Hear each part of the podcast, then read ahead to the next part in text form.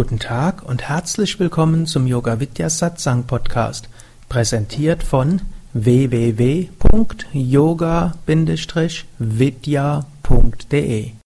Diese Hörsendung besteht aus Mitschnitten aus Live-Vorträgen und Seminaren im Haus Yoga Vidya Bad Meinberg. Sie gibt dir wertvolle Hilfen und Inspiration für den spirituellen Weg zur Persönlichkeitsentwicklung, Selbsterkenntnis und Bewusstseinserweiterung. Mehr Informationen und Links zu dieser Sendung, wie auch unseren Yoga Vidya Übungspodcast und Mantra Podcast findest du unter www.podcast.yoga-vidya.de.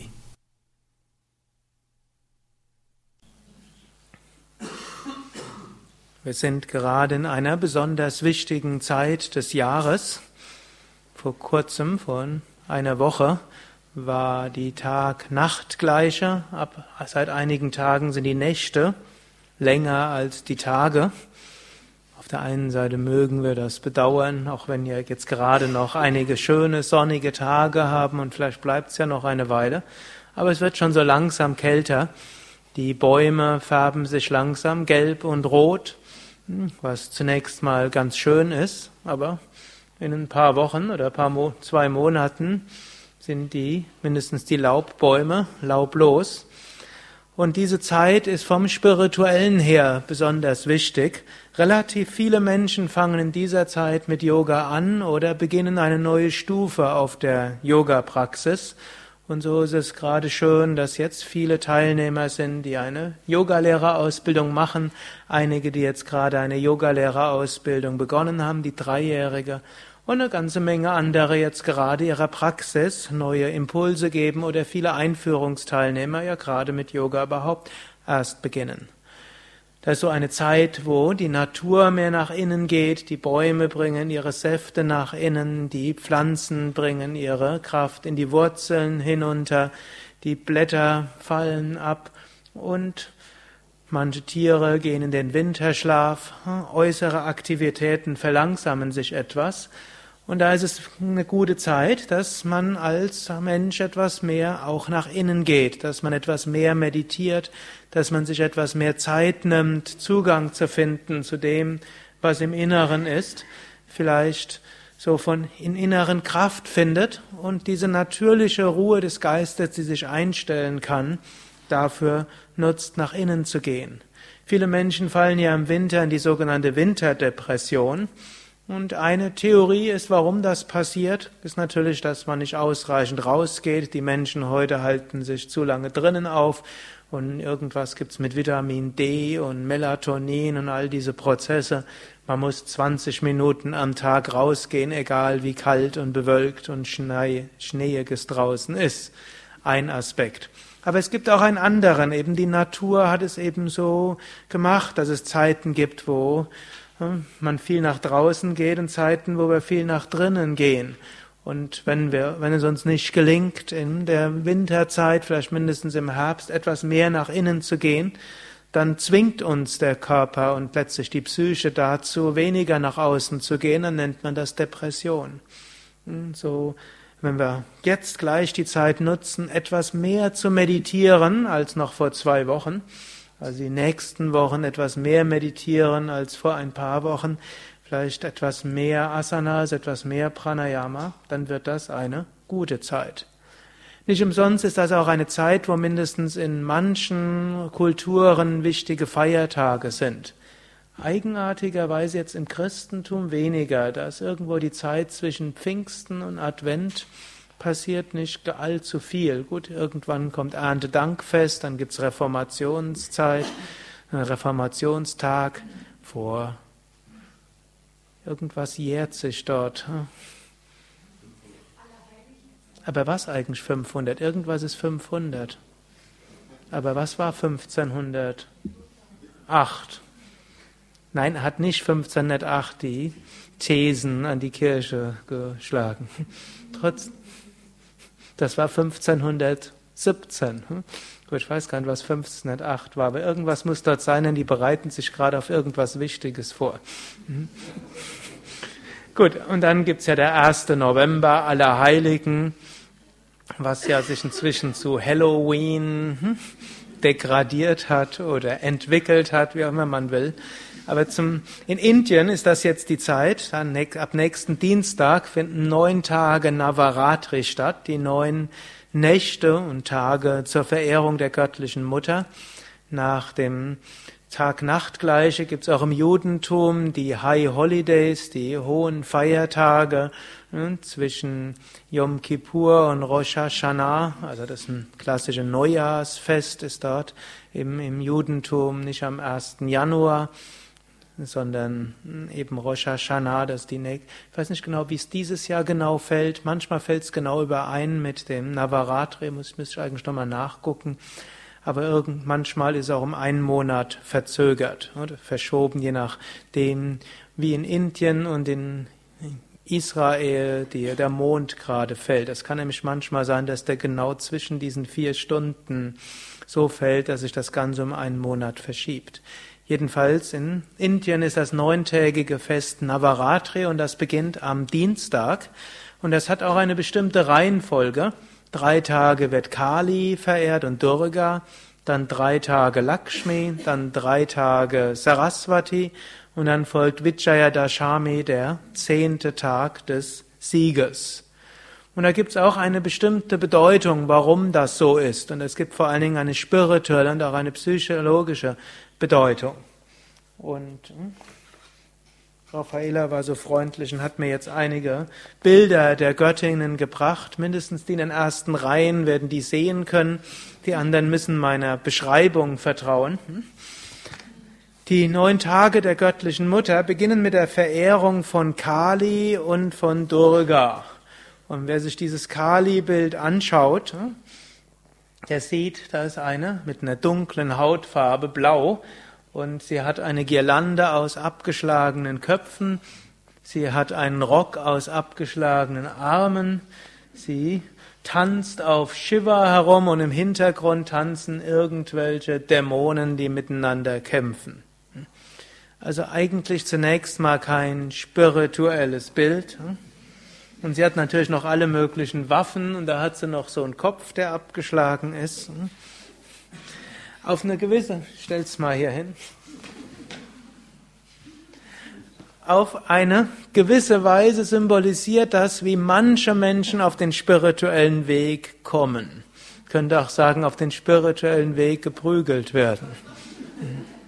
Es gibt verschiedene Weisen, wie wir auf den Weg kommen. Nicht immer geschieht es über Kali, sondern es geschieht hm, manchmal auch anders. Aber manche Menschen kommen auf diesen Weg.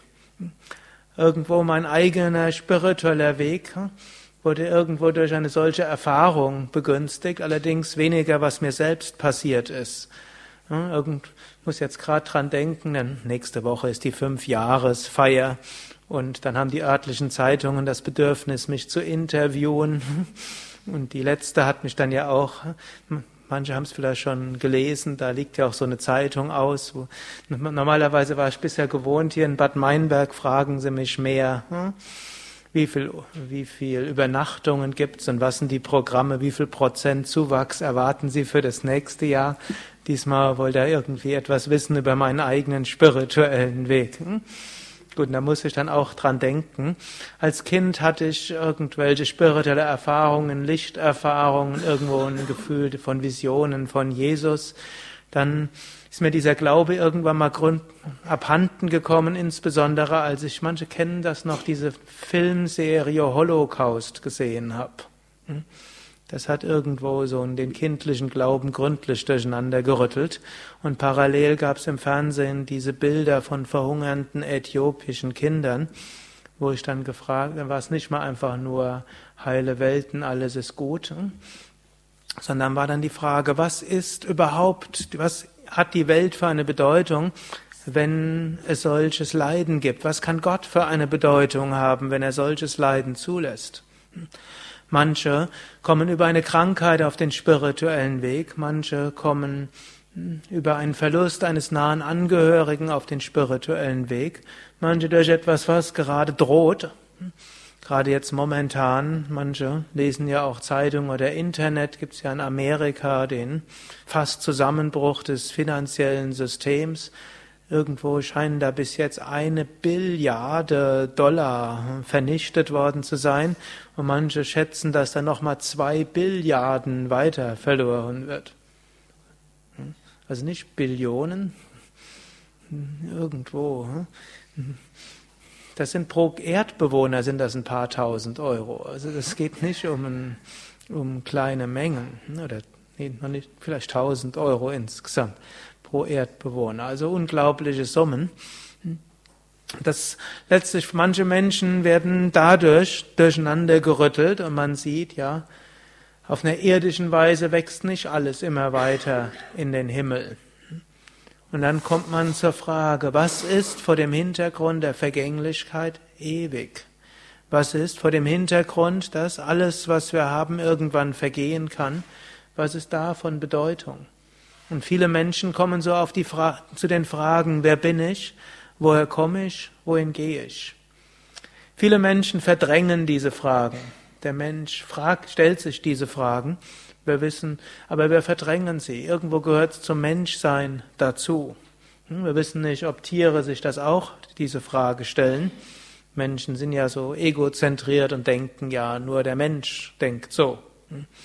Vor kurzem hatte ich mal so eine interessante Hörsendung über Gorillas. Ich hatte es, glaube ich, schon mal vor kurzem erwähnt. Irgendwie hat mich sehr beeindruckt, deshalb kommt dieses Beispiel ständig jetzt in den Satzang.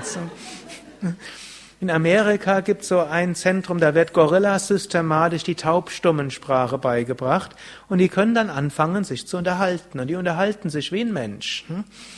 Die, die stellen sich Fragen, die tauschen sich aus, auch untereinander, aber vor allen Dingen mit ihrem Pfleger. Und die fragen, wie geht's? Und die sagen, wie es einem geht. Sie sagen, was sie wollen, was sie nicht wollen. Sie sagen, wenn sie traurig sind. Sie sagen, wenn es ihnen gut geht, wenn sie ärgerlich sind. Sie fragen den Pfleger, wie es ihm geht. Und wenn es ihm nicht gut geht und der das sagt, dann nehmen sie denen den Arm.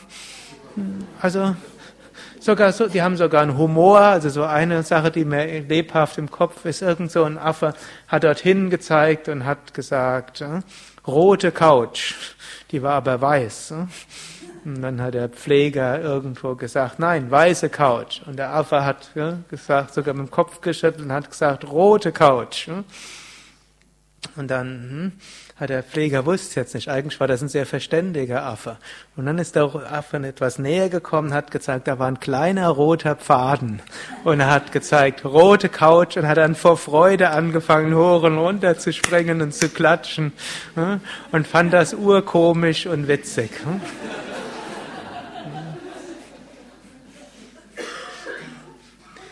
Allerdings wird jetzt in der Hörsendung nicht gesagt, dass der Affe mal gefragt hätte, hm, was ist nach dem Tod?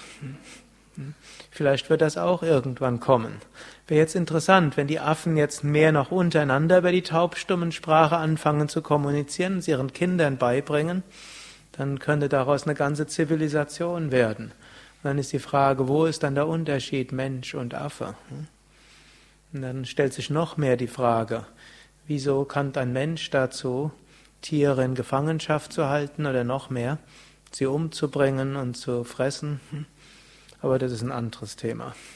Man, jedenfalls mit dem Menschen kommt die, mit dem Menschen, mindestens der Mensch stellt sich die Frage, wer bin ich, woher komme ich, wohin gehe ich? Manchmal verdrängen wir diese Frage und manchmal muss dann Kali kommen, um sie uns wieder in Erinnerung zu rufen.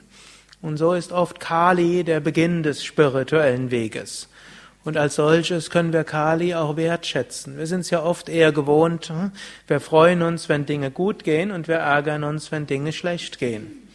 Aber wir können auch eben gerade lernen von den Dingen, die schief gehen. Und wir können gerade dann lernen, wenn Dinge problematisch sind. Wenn wir rausgerissen werden aus unserem normalen und bequemen Alltag. Eine zweite Bedeutung von Kali ist aber auch das, was man oft am, am, Anfang des spirituellen Weges auch machen muss. Und natürlich muss ich zugeben, für mich ist dieses Bild auch etwas zu brutal. Vielleicht nicht nur etwas zu brutal. Und ich meine, ein moderner Aspirant sollte freundlicher mit seinem Leben umgehen als die Kali. Dennoch heißt man, heißt oft der Beginn des spirituellen Weges, dass wir einiges auch ändern müssen und manchmal auch ein bisschen mit Vehemenz ändern müssen. Und für manche Menschen fällt das auch gar nicht so leicht. Schon fängt an, wenn man auf dem spirituellen Weg ist, gilt es auch liebgewordene Denkgewohnheiten etwas zu verändern. Es gilt auch Selbstbild vielleicht irgendwann zu lösen. Es gilt auch hm, einen gesünderen Lebensstil und einen spirituelleren Lebensstil dort zu führen. Und dabei muss man manchmal auch ein bisschen radikal sein. Nicht zu radikal, aber es gehört auch etwas dazu, morgens eine hm, Viertelstunde früher aufzustehen, um zehn Minuten zu meditieren. Hm, klingt einfach, hm, zehn Minuten sollte man doch haben. Irgendwo höre ich so eine andere Hörsendung, da ist irgend so WDR-Comedy oder und dann heißt das immer, kannst du mal zwischen zwei inzwischen in der Halbzeit drüber nachdenken. 15 Minuten packst du schon. Kennt anscheinend keiner außer mir hier. Gut, also 15 Minuten Meditation, das packen wir schon. Gut, und vielleicht muss es dann irgendwann mehr werden und irgendwann vielleicht, was die meisten spirituellen Aspiranten, die nicht in einem Ashram leben, langfristig machen, ist irgendwo eine Stunde mit ihren spirituellen Praktiken zu verbringen, im engeren Sinne und dann den Rest des Tages diese Einstellung hineinzubringen. Aber da muss man das erstmal, muss man sich die Zeit freischaufeln in seinem Tagesablauf, auch mit seinem eigenen Geist, denn der Geist ist ja eigentlich ganz nett, er will uns ja Gutes tun wir morgens aufwachen, haben den Wecker eine halbe Stunde früher gestellt. Dann kommt der hm, Liebevolle in uns und sagt, ja, noch eine halbe Stunde, eine Viertelstunde, kannst dann noch eine Viertelstunde länger meditieren. Hm. Ist Meditation nur um sechs Uhr morgen möglich? Die geht auch noch um Viertel nach sechs. Und um Viertel nach sechs, ja, abends geht's doch auch. Und abends, ja, jetzt brauche ich ein bisschen, muss ich früher ins Bett gehen, weil der Tag war lang. Ich kann ja morgen anfangen. Hm. Und dann muss man halt einfach sagen, jetzt fange ich halt einfach an. Ob du willst oder nicht, ich mach's einfach. Hm. Kali steht auch nochmal für etwas, für noch, also steht auch dafür, dass man eine gewisse Konsequenz haben müssen und durchaus manches im Leben umstellen. Und wer bis jetzt raucht äh, und Fleisch isst und äh, regelmäßig drei Glas Bier trinkt äh, und einen Beruf hat, wo regelmäßiges Betrügen nötig ist, um zu überleben, da muss ich euch warnen, wenn ihr den spirituellen Weg ernsthaft geht, irgendwas werdet ihr ändern müssen. Wie weit ihr geht, ist natürlich jedem selbst überlassen aber es ist eine zweite Bedeutung von Kali. Eine dritte Bedeutung von Kali ist auch letztlich die Konfrontation mit dem, was in uns so alles angelegt ist und nicht nur schön ist. Manchen Menschen geht es so, sie denken, wenn die, Men die anderen freundlich wären, dann ging es mir gut. Und alles Elend in meinem Leben liegt nur an den anderen.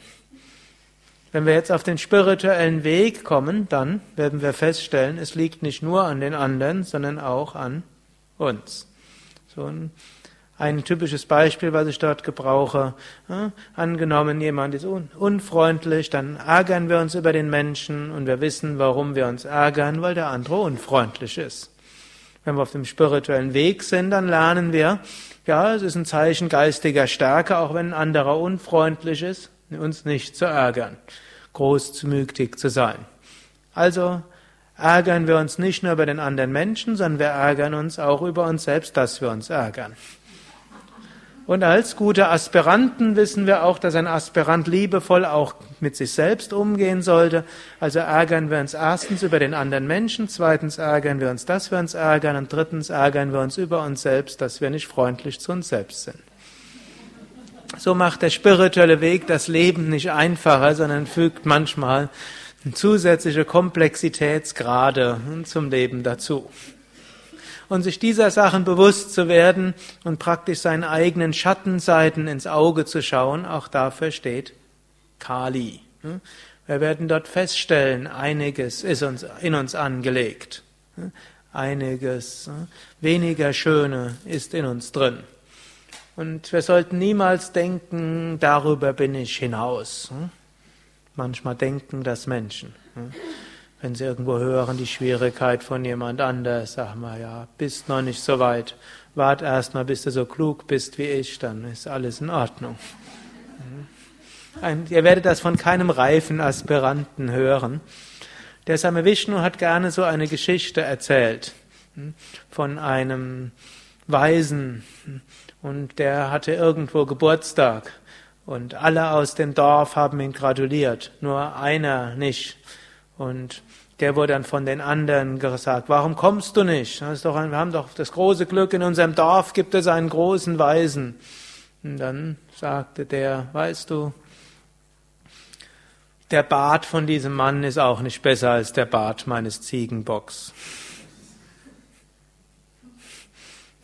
Und das wurde dem Weisen irgendwo erzählt. 30 Jahre später war er dann auf dem Todesbett. Und dann ließ er diesen einen Mann zu sich rufen, nicht seine engsten Schüler, sondern auf dem Sterbebett wollte er nochmal zu dem einen sprechen. Und dann der wusste jetzt auch nicht, wie ihm geschieht. Er war der, einer der wenigen im Dorf, die nicht, sich nicht als Schüler dieses Meisters sahen und ausgerechnet der sollte jetzt dorthin gerufen werden. Keiner verstand es, der am allerwenigsten. Aber den letzten Wunsch eines Sterbenden muss man natürlich folgen. Das sah auch dieser Mann ein. Und so kam er dorthin und dann sagte der Weise, danke dir für deine Worte von vor 30 Jahren. Du hast mir klar gemacht, mein Bart ist nicht besser als der Bart eines Ziegenbocks und ich kann jederzeit hm, mich selbst zur, zum Ziege und zum Ziegenbock machen und niemals ist man sicher bis zum letzten Atemzug. Hm. Und so sollten wir immer demütig sein. In uns ist alles angelegt. Man kann es hm, genetisch sehen. Wir haben ja letztlich irgendwie, ich glaube, 98 Prozent der Gene identisch mit dem Schimpansen und irgendwie noch 70 Prozent mit dem Schmetterling und mit der Ameise. Also steckt alles irgendwo in uns drin und alles ist irgendwo angelegt und es kann kommen. Und diese Kali ist in uns drin. Gut, Kali steht aber auch nochmal für etwas anderes. Es ist nicht nur, dass wir dort vorsichtig sein müssen, sondern letztlich heißt, heißt es ja auch, es gibt die Integration der Schattenseiten. Und das ist ein weites Thema, das wir jetzt nicht in ausreichender Tiefe behandeln können. Die, diejenigen, die schon länger auf dem Weg sind, wissen, dass sie in sich Seiten haben, die, nicht, die, die sie nicht als großartig sehen. Ich hatte, wer letzten Samstag da war, da hatte ich so über einiges gesprochen, was wir in uns haben, was sich positiv und negativ manifestieren kann. Und es gehört eben auch dazu, zu erkennen, dass zum Beispiel Aggression zwar gegen andere Menschen gerichtet nicht so gut ist, aber Aggression im Sinne vom lateinischen aggredere Dinge angehen und irgendwo einen Enthusiasmus haben und Dinge und irgendwo loslegen, das ist was Gutes. Da müssen wir natürlich lernen, das mit Ahimsa zu verbinden. Aber Dinge anzugehen ist gut. Und manchen Menschen, denen fehlt das irgendwo. Genauso auch Ehrgeiz muss auch nichts Schlechtes sein. Es kann was Schlechtes sein, das zur Arroganz führt, aber manchmal sind Menschen, haben vielleicht wenig Ehrgeiz im Sinne von, hm, man will etwas tun für Gott, nicht im Sinne für sich selbst, aber irgendwo dieser Wunsch, dort Verantwortung zu übernehmen und etwas zu tun und etwas zu bewirken und in die Welt irgendwo zu verbessern, der ist wichtig. Und bei Kali gibt es ja auch zahlreiche verschiedene interessante Geschichten. Eine, also bei Navaratri wird ja die Devi Mahatmyam rezitiert, auch Durga Saptashati genannt, 700 Verse zur Verehrung der göttlichen Mutter. Das machen wir hier auch über die neun Tage werden dann die 700 Verse rezitiert in Pujas und anderem. Und da sind Teile der Geschichten sind auch nicht so schön mindestens von einem, für einen Menschen, der so wie ich, sehr, sehr friedvoller Mensch ist und irgendwo vom Temperament her Pazifist. Da gibt es nämlich Geschichten, wo die Devis, die Göttinnen, gegen die Dämonen kämpfen. eine besonders blutrünstige ist. Da gibt es einen Dämon namens Raktabija. Und gegen den kämpft dann Devi und andere Göttinnen. Und so wie der irgendwo verletzt wird, da fallen Blutstropfen runter und aus jedem Blutstropfen kommt ein neuer Raktabija. Und nachdem das so ein paar Mal passiert ist und da Tausende und Millionen dann von Dämonen dort entstanden sind, da wissen die Göttinnen nicht weiter. Und dann ruft dann Durga, ruft dann Kali an und sagt, Kali, hilf uns. Und die Kali streckt dann ihre Zunge aus und dann können die Blutstropfen nicht mehr auf die Erde fallen, sondern wird so groß, dass die ganzen Raktabijas werden dann von der Kali verschlungen. Auf ersten Blick eine blutrünstige Geschichte, mit der sich ein spiritueller Aspirant nicht beschäftigen sollte, ist nicht jugendfrei und ne, wenn wir eine friedvolle Welt schaffen wollten, sollte es so Geschichten nicht geben. Irgendwo vor kurz, äh, wir haben ja jetzt gerade eine hm, Yoga-Lehrerin, die will jetzt gerade ein Yoga-Kinderbuch rausbringen. Und die nimmt dann so zum Teil die Geschichten aus meinem Yoga Vidya oder Yoga Geschichtenbuch und die schreibt sie dann kindgemäß um. Und wenn da irgendwas unschön ist oder irgendeine Gewalt noch so halbwegs drin ist, wird die irgendwie rausinterpretiert, damit Kinder mit solchen Sachen nicht konfrontiert werden. Hm. Gut, ist vielleicht auch eine gute Sache. Auf einer anderen Ebene hm, ist da aber auch eine psychologische Bedeutung. Die, die Kali verschlingt die letztlich. Das heißt, die werden nicht vernichtet, sondern sie werden einverleibt Teil und sie, ihre Bedrohlichkeit verschwindet. So gibt es viele von Schattenseiten in uns, die am Anfang bedrohlich wirken und es scheint so, als ob wir dagegen kämpfen müssen und nachher stellen wir fest, sie sind wertvolle Seiten in uns, die ihre Funktion haben und die ihre Berechtigung haben. Wir müssen lernen, hm, damit gut umzugehen und ihren den Platz geben, den sie brauchen. So finden wir eine ganze Menge in Kali, aber ich wollte ja eigentlich nicht nur über Kali sprechen, sondern die ersten, wir sind ja erst noch bei den ersten drei der neun Tage, eigentlich vier Teile hat Navaratri. Und dann als zweites kommt auch noch die Durga dazu. Die sieht ein bisschen freundlicher aus die sitzt auf einem Tiger und manchmal auch auf meinem Löwen. Wird sich vielleicht meine Mutter angesprochen fühlen, die sitzt nämlich auch da. Sie fühlt sich gerne als Löwin, also nicht als jemand, der auf dem Löwen sitzt, sondern Sternzeichen Löwen. Und ich habe irgendwann mal Astrologie studiert und das hat mein Astrologielehrer hat mal gesagt, eines ist sicher bei Löwen, die sind stolz darauf, Löwe zu sein. Gut. Und hier ist zwar ein Tiger, aber es gibt auch Bilder von Durga auf einem Löwen reitend. Und diese Durga hat aber auch zum Teil Schwerter, sie lächelt und sie hat zum Teil freundliche Attribute in den Händen wie ein Lotus oder ein Muschelhorn, zum Teil hat sie aber auch Waffen. Und das symbolisiert auch wieder Verschiedenes. Eines, was es vielleicht auch symbolisiert, ist, so lehrt uns letztlich die kosmische Energie, die Göttin, wie auch immer wir es ausdrücken wollen, oder auch Gott. Hm? Manchmal freundlich, manchmal weniger freundlich. Aber letztlich können wir wissen, Gott meint es immer gut. So wie eine gute Mutter, die wird manchmal auch streng sein müssen mit ihren Kindern. Hm? Wenn sie immer nur freundlich ist Ach ja, der Herd ist jetzt gerade an, die Platte ist auf drei. Bitte, liebes Kindchen, fass deine Hand nicht drauf. Oder ach, da ist ein Baum, du bist auf fünf Meter Höhe, du willst jetzt runterspringen. Ach, ist ja ganz okay. Ich gehörte früher zu denen, die gerne, ja, gut, die gerne auf Bäume geklettert sind und dann sich eine Freude gemacht haben, auszuprobieren, von wie hoch kann ich runterspringen. Aber ich habe dann dafür gesorgt, dass Mami nicht dabei war. Gut, aber da war ich schon alt genug, um das noch halbwegs zu sehen. Gut, Mutter muss manchmal streng sein, ist aber immer freundlich und wir wissen, sie meint es immer gut. So können wir wissen, die göttliche Mutter, die kosmische Mutter, letztlich unser Schicksal ist uns geschickt, dass wir daran wachsen. Sie stellt uns Aufgaben, sodass wir daran wachsen. Also nicht nur einfach nur passiv erdulden, und einfach nur sagen, ist schon alles gut, sondern Mutter will, dass Kinder wachsen, dass sie sich entwickeln, dass sie ihre Fähigkeiten entwickeln. Und so finden wir hier auch Lakshmi. Lakshmi ist dann die dritt, die zweiten drei Tage. Also Kali und Durga gehören irgendwo zusammen. Lakshmi, die hat jetzt gar keine kriegerischen Attribute.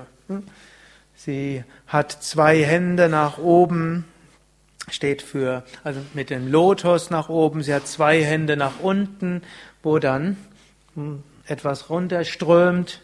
Manchmal kommt da Licht raus, manchmal kommt irgendwo wie Wasser raus. Meistens kommen dort Goldmünzen raus. Hm, und hm, das steht für einen zweiten wichtigen Aspekt auf dem spirituellen Weg. Durga und Kali stehen auch dafür, dass wir selbst spirituelle Praktiken machen, stehen auch dafür, dass wir die mit Vehemenz, mit Enthusiasmus mit Begeisterung machen. Wie ein eben der Löwe und der Tiger stehen eben auch dafür. Und dass wir auch durchaus dort ja, konsequent sind, dafür steht dann auch das Schwert. Vielleicht auch freundlich, dafür steht dann auch der Lotus. Lakshmi steht jetzt für den Aspekt des Dienens und des Helfens. Wir selbst sollen werden wie Lakshmi. Zwei Hände nach oben, wie ein Lotus, die nach oben ist. Wir nehmen Energie auf, wir öffnen uns zum Kosmos und wir bitten um Führung. Und wir geben das, was wir haben. Wir teilen das, was wir haben, mit anderen. Und fühlen uns dabei als Instrument, wollen das weitergeben. So wie wir geben, aber dieser Gedanke des Instrumentes nicht mehr da ist, dann kann entweder unser Ego stark werden, dann werden wir aufgeblustert. Und wenn wir aufgeblustert sind, werden wir wie ein Ballon und ein Ballon platzt irgendwann. Wenn wir Glück haben, gibt es dann irgendjemand mit einer Nadel, hm, bevor wir zu aufgeblasen sind. Wir haben das so gerne beim Same Vishnu, haben wir gerne gesagt, hm, Same Vishnu hat gerade wieder eine Nadel reingesteckt und dann ist das Ego so ein bisschen wieder hm, deflated. Hm.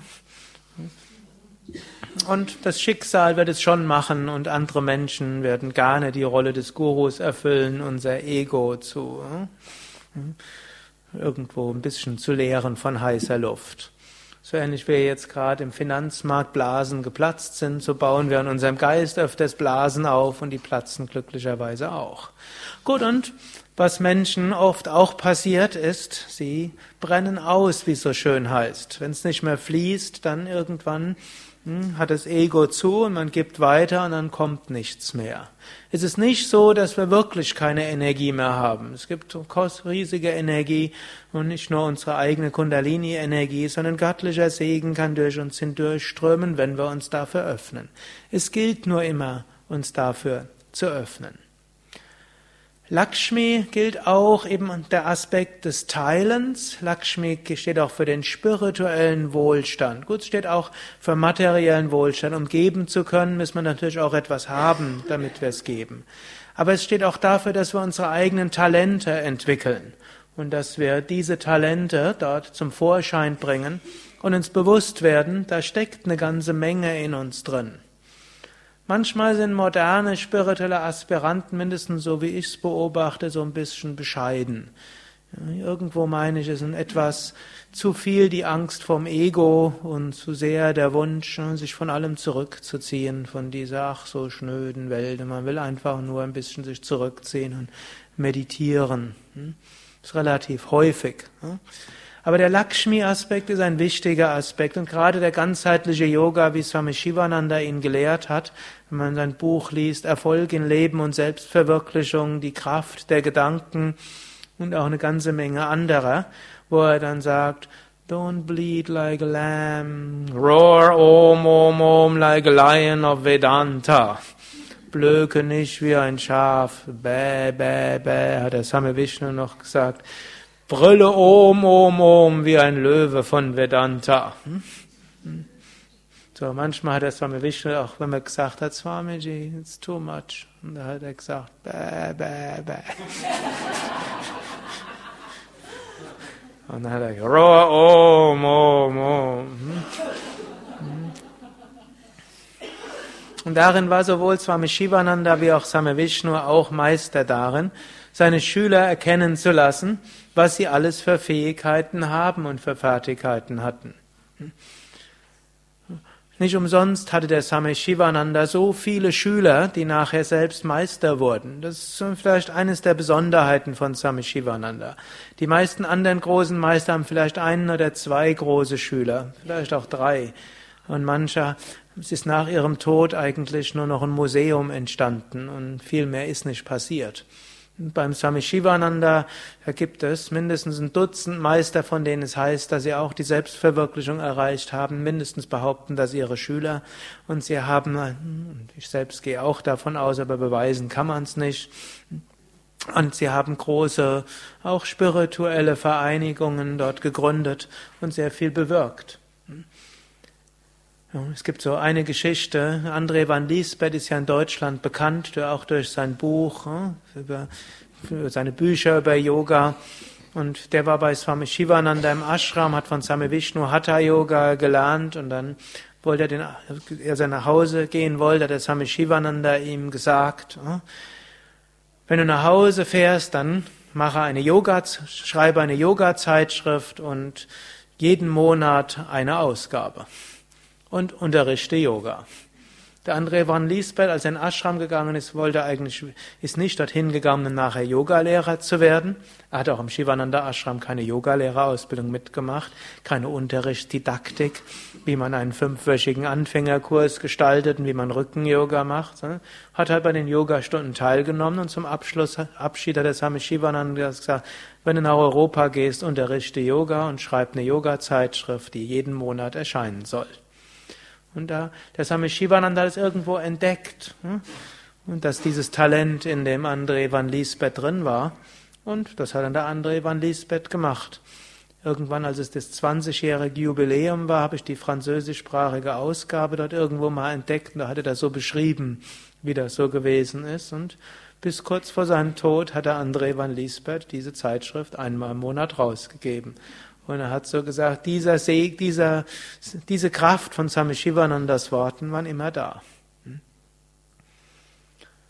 Und so ist diese Kraft auch weiterhin da. Und es ist wichtig, dass wir uns dort nicht verschließen und nur denken, ja, ich will einfach so ein bescheidenes, zurückgezogenes Leben führen, sondern wir haben Talente, wir haben Fähigkeiten. Diese gilt es in den Dienst Gottes zu stellen. Manchmal haben moderne spirituelle Aspiranten auch so eine Art falsch verstandenen Gerechtigkeitssinn.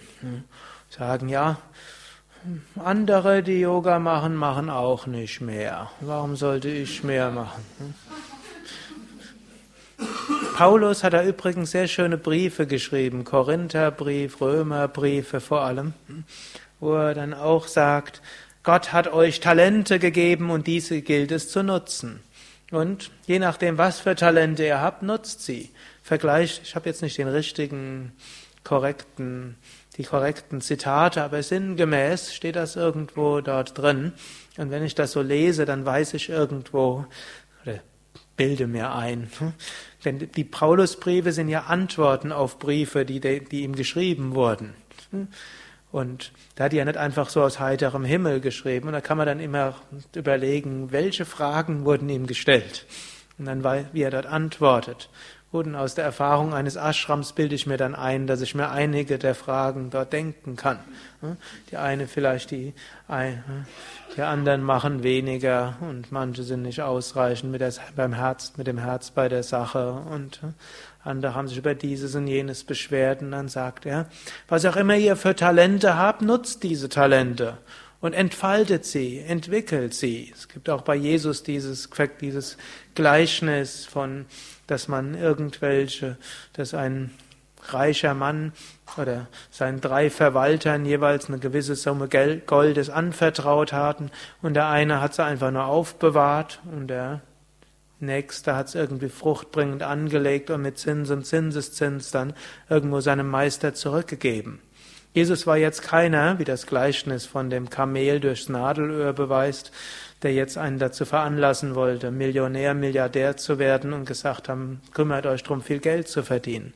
Sondern das sind letztlich, wir haben Talente bekommen, die sind jetzt da und es gilt, diese zu entfalten und zu entwickeln und diese dann in den Dienst zu stellen. Des Göttlichen, der göttlichen Mutter Gottes, der kosmischen Energie der Nächsten, wie auch immer wir das ausdrücken wollen. Für all das steht Lakshmi. Dann folgt Saraswati. Da hat Raffaella mir ein kleines Bild gegeben. Deshalb, weil sie ja sehr groß schon dort hängt, nämlich dort von euch aus gesehen links.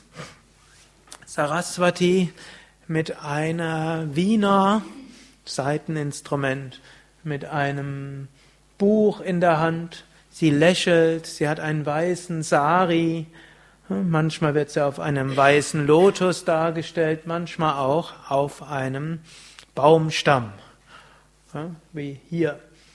Und hier Saraswati symbolisiert die Weisheit, sie symbolisiert das Wissen, sie symbolisiert die Erkenntnis und auch den Zugang zur Intuition. Und interessanterweise kommt das eben erst bei Saraswati als dritten Aspekt, die letzten neun Tage, die letzten drei Tage. Manche Aspiranten vertrauen vielleicht zu früh ihrer Intuition. Von Anfang an gibt es eine Intuition, es ist gut, ihrer, der Intuition zu vertrauen. Aber so mit der Intuition ist so eine Sache. Manchmal ist es eine, denken ist eine Intuition und es ist eigentlich eine Emotion oder vielleicht noch nicht mal das, einfach nur ne, irgendein Gedanke im Geist. Und auch das ist so etwas, was ich beobachte unter modernen Aspiranten scheint das Versprechen, das man gegeben hat, nicht mehr allzu viel zu gelten. Hm? Menschen verpflichten sich zu etwas und wenn drei Tage später irgendwo sie vom Herzen was ganz anderes spüren, machen sie was anderes und eine Woche später wieder was anderes da machen wir keinen wirklichen Fortschritt. Wir müssen schauen, ist das, was wir, was wir dort wirklich spüren, ist es eine tiefere Intuition. Die haben natürlich auch Menschen, die aber überhaupt keinem spirituellen Weg sich subjektiv fühlen. Jeder Mensch hat Intuition und viele Menschen haben Berufungserfahrungen, viele haben Visionen, vielen spüren eine Mission des Lebens. Das kommt sogar auch ohne irgendwelche spirituellen Erfahrungen. Wir müssen aber aufpassen, wenn einmal unser Herz sagt das und das und kurz danach was anderes, eine der beiden Aussagen hat nicht so ganz gestimmt. Und hier muss auch die Unterscheidungskraft kommen. Hierzu muss auch Satyam, letztlich die Wahrhaftigkeit und das zu dem Stehen, was man versprochen hat, etwas beitragen. Natürlich gibt es auch Grenzen. Und vielleicht gibt es auch einen guten Grund, weshalb gerade in Deutschland das Wort nicht mehr viel gilt. Denn es gab eine Zeit, und die ist jetzt 70 Jahre her, wo bei Menschen ihr irgendein Gelöbnis mehr gegolten hat als alle Ideale. Und aus gutem Grund haben dann Menschen gelernt, dort nicht einfach nur bedingungslos ihrem Wort dort zu folgen. Und deshalb heißt es auch in Indien Ahimsa Paramadharma, nicht verletzen ist die höchste Pflicht. Und da kann es auch mal sein, wenn ein Wort dagegen steht, man dazu gezwungen wäre, andere zu verletzen, dann gilt natürlich Ahimsa, das Nicht-Verletzen und die Liebe als das Wichtigste. Nichtsdestotrotz, wir müssen dort aufpassen, dass wir nicht einfach nur ein Fähnlein im Winde sind, und zwar unsere eigenen Stimmungen und das verbrämen als irgendwo spirituell. Irgendwann auf dem Weg, wenn wir uns gereinigt haben, wenn wir gedient haben, dann wird es tatsächlich so sein, dass unsere Intuition uns allein führt. Brauchen wir nicht mehr. Dafür steht der Saraswati-Aspekt. Wir haben unsere, an uns gearbeitet, wir haben praktiziert, wir sind dort konsequent gewesen, wir haben unsere Talente entwickelt, wir haben gedient, wir haben, uns, wir haben die göttliche Kraft durch uns hindurchwirken lassen. Jetzt sind wir ist diese Intuition das, was uns tief von innen führt. Saraswati steht natürlich auch für Kreativität. Und interessanterweise in Indien ist es so üblich, wenn man irgendeine Kunst lernt, dann lernt man erst irgendwo eine stupide Disziplin. Ob das so geschickt ist, weiß ich auch nicht. Aber wer jemals mal im klassischen indischen Meister Tablas lernen würde, der wird erst da da din din. Da da din din. Da da din din. Da da din din. Da da din din. Da da din din. Da da din din und dann kommt man beim nächsten Mal. Ich habe selbst so einen Unterricht nicht genossen, aber mir hat das mal jemand erzählt. Eine Woche, das muss man eine Stunde am Tag üben. Eine Woche später, da, da, din, din, da, da, din, din, da, da, din, din. Wenn man das gemacht hat, dann ein, also one, two, three, four. One, two, three, four. One, two, three, four. Das kommt sogar noch vor. Da, da, din, din. Hm? Hm? Gut, und dann, aber später, die klassische indische Musik ist nachher eigentlich nur noch Improvisation. Hm? Also am Anfang sehr strikt und irgendwann später Improvisation, alles fließt dort durch. Da gibt es zwar irgendwo ein Tal, über dem man herum variiert, aber es gibt keine Noten und nichts zu beachten, keinen Dirigenten, wenn die Künstler zusammen sind. Ist eigentlich so wie ein Jazzkonzert. Hm? Außer, hm, dass es ne, natürlich eine andere, hm, andere Instrumente vielleicht sind. Aber es ist eben dieses Prinzip, man findet sich und dann entsteht eine Stimmung und aus der heraus geschieht alles. So ähnlich ist es, soll dieser Saraswati-Aspekt sein. Erstmal eine gewisse Disziplin, diese, das steht Durga, diese Stellen werden Dienst der anderen, Lakshmi. Daraus kommt eine Führung, Intuition. Wenn wir das dann, diese Phase weitermachen, dann kommt der zehnte Tag, das ist Vijaya Dashami. Vijaya Dashami ist der zehnte Tag des Sieges. Der steht dafür, dann erreichen wir Samadhi, die Einheitserfahrung, das unendliche Bewusstsein, Nirvikalpa Samadhi. Das werden wir die nächsten, also ab Dienstag feiern. Drei Tage Durga Puja, drei Tage Lakshmi Puja, drei Tage Saraswati Puja. Dann am zehnten Tag werden wir probieren, in Samadhi zu kommen. Falls das nicht möglich ist, dann, oder falls es vielleicht dem einen oder anderen nicht gelingt, ist dann Vijaya Dashami dann auch ein Segen für den Alltag fürs nächste Jahr. Hariam Tatsat.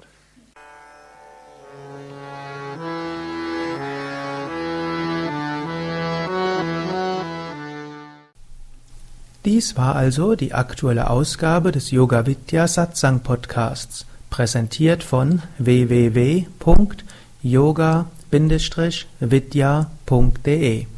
Das ist yoga-vidya.de.